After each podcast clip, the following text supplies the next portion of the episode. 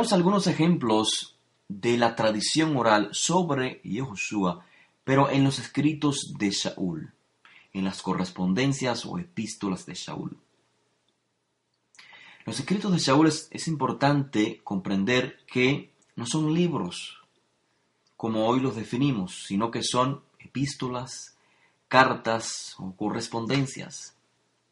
Veamos que en ellos se repite el mismo, la misma temática, o sea, transmisión de enseñanza oral sobre Yehoshua de Nazaret. Cuando leemos los escritos de Shaul, además de transmitir su propia enseñanza, su interpretación sobre el Tanaj, sobre las profecías en el Tanaj, además Shaul incluye transmisión de un cuerpo de información que él llama la tradición que recibieron de nosotros. No únicamente de mí, sino de nosotros. Esto es los Shiluchim, los emisarios representantes de Rabbi. En el documento eh, así llamado Segunda Carta a los Tesalonicenses, capítulo 3, el verso 6, se registran estas palabras, la tradición que recibieron de nosotros. Esto es, enseñanza oral o escrita. Y esto está claro en el mismo documento, segunda de Tesalonicenses capítulo 2, el verso 15, donde eh, Saúl dice, retengan las tradiciones que les fueron enseñadas, ya sea de forma oral o por carta nuestra. En 1 Corintios 11.2 dice el texto, se acuerdan de mí y guardan las tradiciones con firmeza, tal como yo se las entregué. En el mismo documento, Primera de Corintios capítulo 4, verso 16 en adelante, dice el texto, sean imitadores míos. Por esta razón les he enviado a Timoteo, que es mi hijo amado y fiel al Eterno. Él les recordará mis caminos, esto es, esto es mi conducta, los caminos del Mesías, tal como yo enseño en todas partes, en cada comunidad. Vemos que Timoteo viene a, representar un transmisor de la enseñanza o de la tradición que está transmitiendo Shaul. Shaul transmite la tradición de Rabbi Joshua, no porque la haya recibido directamente de Rabbi Joshua, sino porque la recibió de los discípulos anteriores a él, y de igual manera él la transmite a Timoteo, y Timoteo así la transmite a otros. En el mismo documento, Primera de Corintios, capítulo 15, el verso 1 en adelante, se habla de la buena nueva y dice Saúl que les anuncié la buena noticia oralmente, que les anuncié, la cual también ustedes recibieron y en la cual también están firmes, por la cual también dice son asistidos si retienen la palabra que les anuncié. La palabra implica enseñanza oral porque yo les entregué en primer lugar lo mismo que recibí. Sigue diciendo el texto y hace especificaciones, Saúl, cuál es esta tradición, cuál es esta palabra. Y es la muerte de Rabbi Joshua, la resurrección, la aparición de Rabbi Joshua a Simón Kefa, luego al grupo de los doce, a Jacob, el hermano de Rabbi Joshua, y a los Shiluchim, que en aquel entonces eran más de 70. También habla Shaul de la institución de, del ceremonial llamado Sichron Mashiach, el, el recordatorio del Mashiach que se hacía en Pesach. Y acude también en Primera de Corintios, el capítulo 7, el verso 10, también Shaul acude a una tradición de Rabbi Joshua respecto al divorcio. Así que con estos pocos ejemplos, que para hacerlo de manera sencilla he usado los términos eh, o los títulos en que estos documentos se conocen popularmente en nuestros días, con estos pocos ejemplos, pocas citas, que son evidencia interna, queda claro que el método de enseñanza en la antigüedad era mayormente oral, por supuesto, sin negar a la vez el uso de la escritura, pero mayormente oral. Y en este sentido, la información entonces hallada en los así llamados evangelios y en las epístolas tienen el mismo valor histórico. Tradición, o sea, ambos, ambas, eh, literaturas exponen la tradición de Rabbi Joshua, lo que los autores percibieron o recordaron de la tradición de Rabbi Joshua. Aunque la composición de la mayoría de los escritos de Saúl son anteriores, cronológicamente hablando, a los documentos popularmente llamados cuatro evangelios, ojo, anteriores a la composición, no a la fuente de la cual eh, se elaboraron los escritos, porque así como Saúl es un exponente de la tradición de Rabbi Joshua, o la tradición sobre Rabbi Joshua, mejor dicho, de igual manera, eh, la información registrada en estos cuatro evangelios también son exposiciones de la tradición sobre Rabbi Joshua. Aún así, a la hora de indagar sobre esta tradición de Rabbi Joshua, usualmente eh, los interesados prefieren los cuatro escritos o cuatro evangelios antes que las epístolas. ¿Debido a qué? A que en los cuatro escritos se recopilan muchos detalles sobre Rabbi Joshua que no encontramos en las epístolas. Por ejemplo, eh, detalles sobre su vida, hechos y enseñanzas. Pero no olvidemos que las epístolas escribieron primero que los cuatro escritos o los cuatro evangelios. Pero de igual manera no olvidemos que ambas eh, composiciones son importantes porque ambas registran la tradición sobre Rabbi Joshua. Tomemos en cuenta que, o sea, para valorar esto que le estoy diciendo, para ponerlo de manera más clara, valoremos o tomemos en cuenta lo que el autor de Lucas y Hechos, que es el mismo autor, escribe.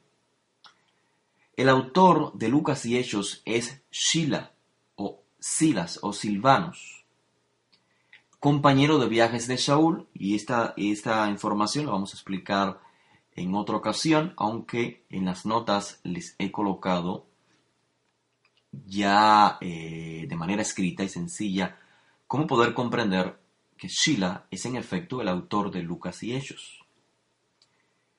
Por lo tanto, Sheila, siendo compañero eh, de viajes de Saúl, tenía acceso a la misma información oral y escrita que tenía Saúl. Pues para cuando se escribe estos documentos Lucas y Hechos, según se expone en el texto, ya muchos habían tratado de recopilar o compilar una historia, según Lucas 1.1. Sin embargo, el lector común de los escritos de Saúl a veces se pregunta por qué Saúl no se refiere a las enseñanzas y los hechos de Saúl con más detalles, como lo hizo, por ejemplo, Sheila en el libro de Lucas y Hechos, si ambos son contemporáneos, ambos son compañeros de viaje. ¿Por qué Sheila recopila información, eh, digamos, más eh, abundante sobre la vida de Josué, sus hechos y enseñanza, en sus escritos Lucas y Hechos, sin embargo, en las epístolas de Saúl no encontramos tantos detalles.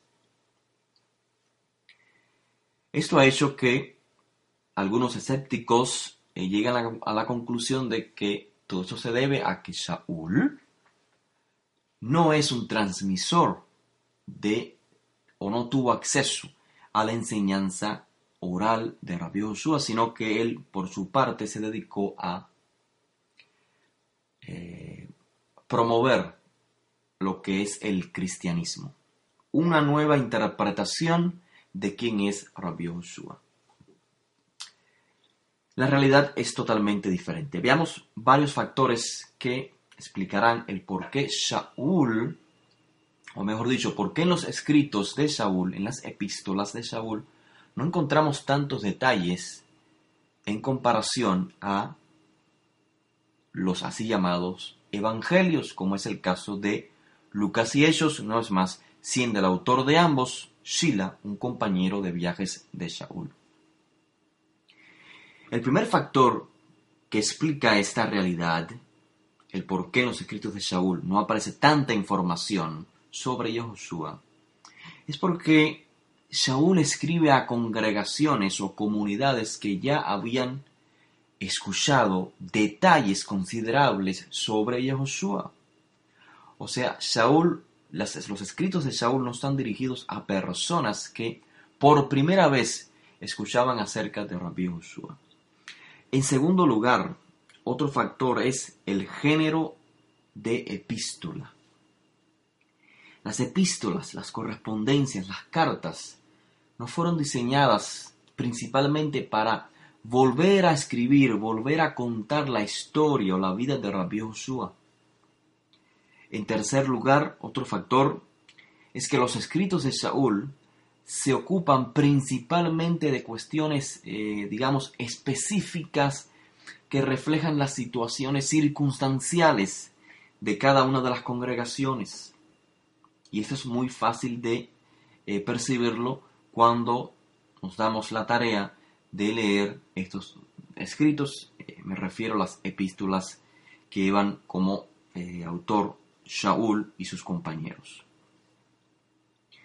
Veamos, por ejemplo, eh, las cartas o las correspondencias atribuidas a Juan, escritas por el mismo autor del llamado Evangelio de Juan. Sin embargo, en las cartas apenas eh, el autor se refiere a los dichos o eventos específicos de la vida de Josué, a pesar de que el autor mismo había escrito eh, sobre ellos en detalles en, los, en lo que se conoce como Evangelio de Juan.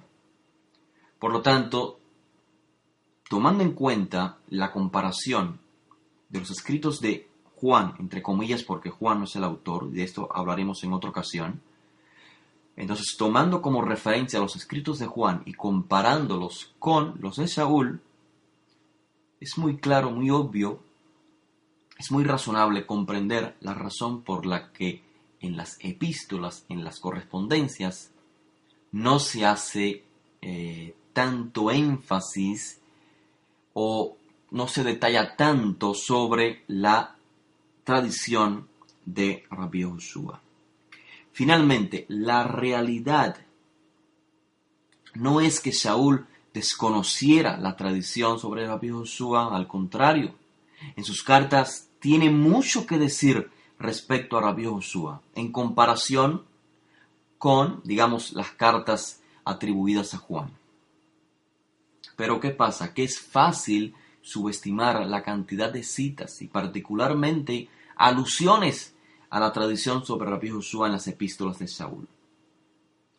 Por ejemplo, Solamente con las epístolas de Saúl sabríamos que Josué es descendiente de David, así está escrito en la carta a las comunidades en Roma, capítulo 1, verso 3. Gracias a Primera de Corintios 9.5 y Gálatas 1.19, sabríamos que Josué tenía hermanos y que uno de ellos se llamaba Jacob. Sabríamos gracias a Primera de Corintios capítulo 1, verso 23, que Josué comió en la noche en que fue traicionado y que esa noche fue Pesaj, porque fue con la copa de la bendición en la cual declaró, eh, estableció un ceremonial, Sichron Mashiach, el ceremonial en recordatorio de su muerte. Gracias a los escritos de Shaul, sin los así llamados evangelios, sabríamos que Rabbi Joshua fue crucificado y que murió precisamente en dicha crucifixión. Esto está muy claro en Filipenses, en, Primera de Crónicas, en el libro de Romanos, o mejor dicho, en la epístola a las comunidades en Roma, Primera de Tesalonicenses, Sabríamos además que Josué fue enterrado gracias a 1 Corintios 15 y que fue resucitado al tercer día. Gracias a, de igual manera, 1 Corintios, Romanos 4, 1 Tesalonicenses, capítulo 4, verso 14, todo esto lo encontrarán en sus notas. Y también, también sabríamos que eh, según 1 de Corintios capítulo 15, sabríamos que Josué fue visto por Simón Kefa, por otros discípulos de los cuales la mayoría aún vivían en los días de Shaul.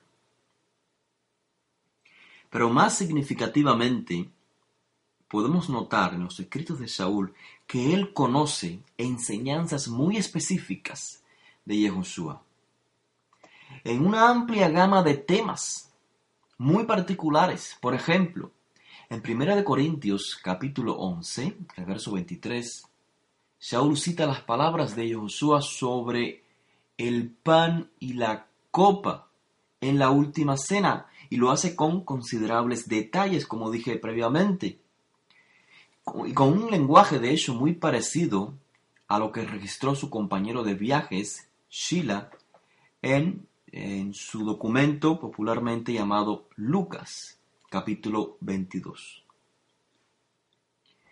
Anteriormente, en la misma carta, en la misma correspondencia, en Primera de, Corintios, capítulo 9, Saúl apela al principio de Josué sobre aquellos que enseñan o que transmiten eh, la enseñanza de Rabbi Joshua, cómo estos pueden vivir también de dicha enseñanza.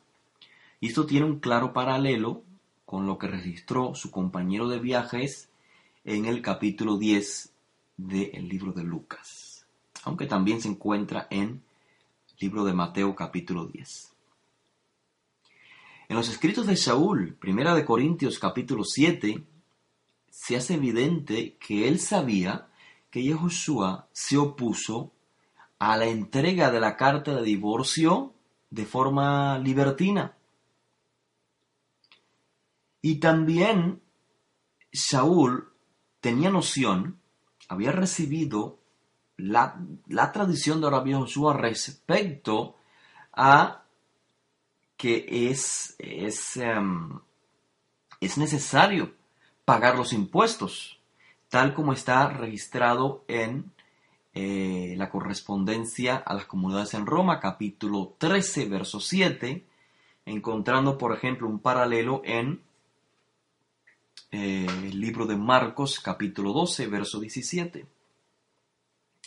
O sea, Shaul transmitió la, transmitió la enseñanza de Yehoshua sobre eh, diferentes aspectos por ejemplo, que encontramos en los así llamados evangelios. Por ejemplo, el no pagar mal por mal, sino amar a los enemigos y pedir por aquellos que nos desprecian.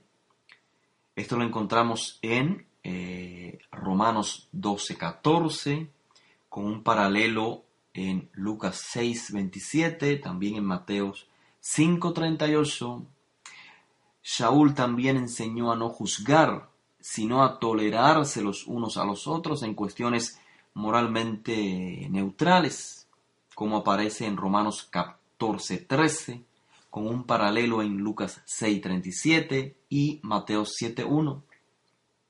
Shaul sabía que Josué había enseñado que no hay nada impuro en sí mismo. Y esto lo enseña Shaul en Romanos 14.14 y el paralelo lo encontramos, por ejemplo, en, en el libro de Marcos capítulo 7. Como podemos ver claramente, Shaul es un transmisor, transmisor de la tradición sobre Rabbi Josué, así como los autores de Lucas, Marcos, Mateo también son transmisores de la tradición de Josué. Tanto Shaul como Josué advirtieron sobre el inminente juicio, juicio divino, eh, que sería eh, llevado a cabo sobre la nación de Israel. Seguramente cuando eh, lo transmite en la en Primera de Tesalonicenses capítulo 12, el verso 15, está acudiendo a una tradición que le encontramos, por ejemplo, una tradición sobre Rabbi Josué que le encontramos, por ejemplo, en Mateo 23, 32. Shaul también en Primera de Tesalonicenses capítulo 4, verso 15, citó la tradición de Josué sobre el fin de la era, del popularmente llamado discurso en el Monte de los Olivos. Así que estas son simplemente las referencias más claras en las cartas o correspondencias o epístolas de Saúl sobre las enseñanzas eh, de Rabbi Josué. Referencias que muestran a Saúl teniendo conocimiento de la tradición que encontramos en los así llamados evangelios. Tradición que Shaul transmite oralmente y no solamente de manera escrita. Inclusive se pudiera compilar una lista mucho más larga de alusiones, eh, quizás alusiones probables. Por lo tanto, no hay bases sólidas para argumentar que Saúl sabía poco o nada acerca de Josué o que simplemente distorsionó su imagen hasta convertirse en el fundador del cristianismo. De manera que eh, podemos hasta aquí conjeturar la existencia de un relato oral, de un cuerpo oral de información sobre la tradición de Yehoshua, lo que se decía de Yehoshua, conocida tanto por Saúl como por los autores de lo que el mundo popularmente conoce como evangelios. Y lo más importante es que esta información, tal como fue verificado, confirmado en el libro de Lucas, proviene de testigos oculares, los cuales transmitieron a próximos discípulos de manera oral, pero también de manera escrita.